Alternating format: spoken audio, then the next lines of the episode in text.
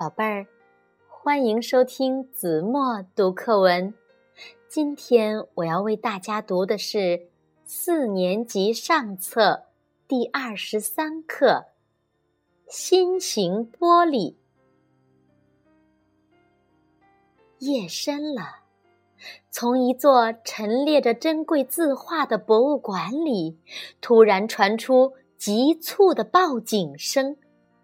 警察马上赶来，抓住了一个企图划破玻璃盗窃展品的犯罪嫌疑人。你也许不会相信，报警的不是值夜班的工作人员，而是被划破的玻璃。这是一种特殊的玻璃，里面有一层极细的金属丝网。金属丝网接通电源，跟自动报警器相连。犯罪嫌疑人划破玻璃，碰着了金属丝网，警报就响起来了。这种玻璃叫夹丝网防盗玻璃，博物馆可以采用，银行可以采用，珠宝店可以采用。存放重要图纸文件的建筑物也可以采用。另一种夹丝玻璃不是用来防盗的，它非常坚硬，受到猛击后仍安然无恙。即使被打碎了，碎片仍然藕断丝连地粘在一起，不会伤人。有些国家规定。高层建筑必须采用这种安全可靠的玻璃。还有一种变色玻璃，能够反射太阳光。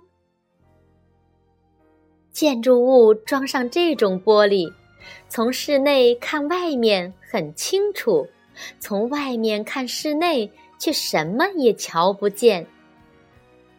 变色玻璃还会随着阳光的强弱而改变颜色的深浅，调节室内的光线，所以人们把这种玻璃叫做自动窗帘。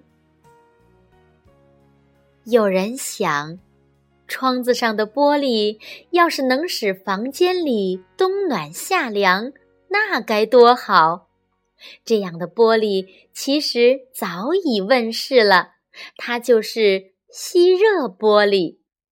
在炎热的夏天，它能阻挡强烈的阳光，使室内比室外凉爽；在严寒的冬季，它把冷空气挡在室外，使室内保持温暖。噪音。像一个来无影去无踪的隐身人，不像烟尘和废水那样可以集中起来处理。